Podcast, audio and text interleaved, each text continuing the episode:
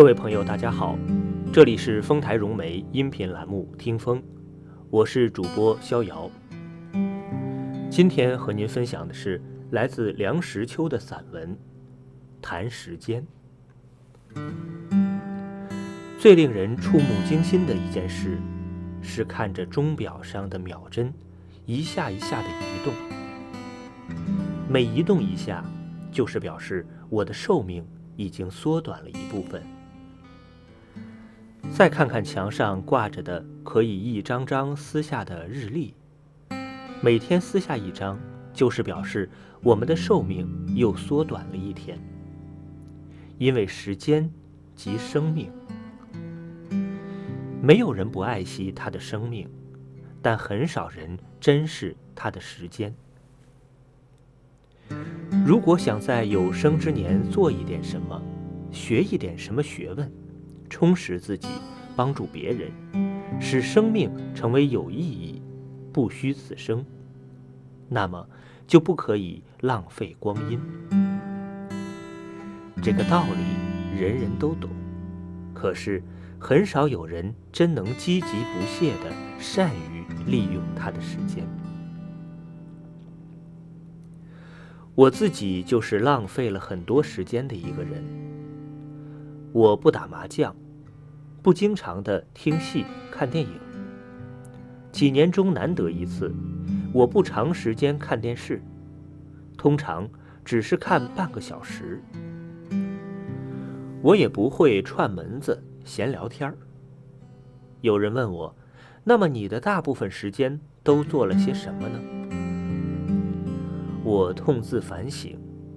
我发现，除了职务上的必须及人情上所不能免的活动之外，我的时间大部分都浪费了。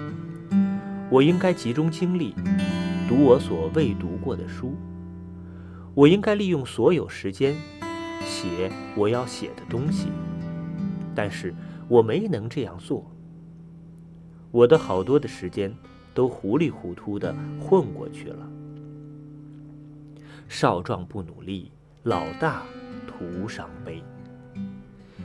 例如，我翻译莎士比亚，本来计划于课余之暇每年翻译两部，二十年即可完成，但是我用了三十年，主要的原因是懒。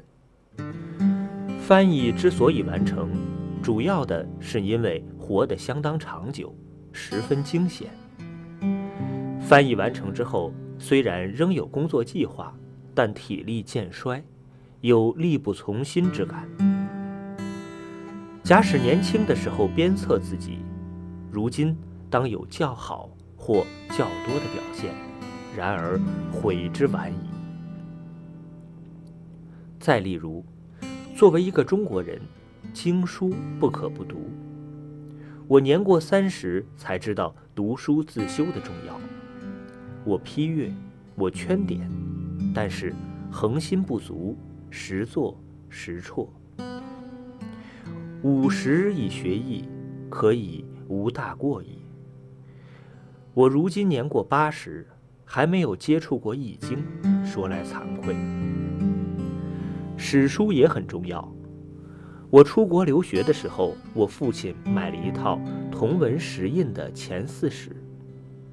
塞满了我行李的一半空间。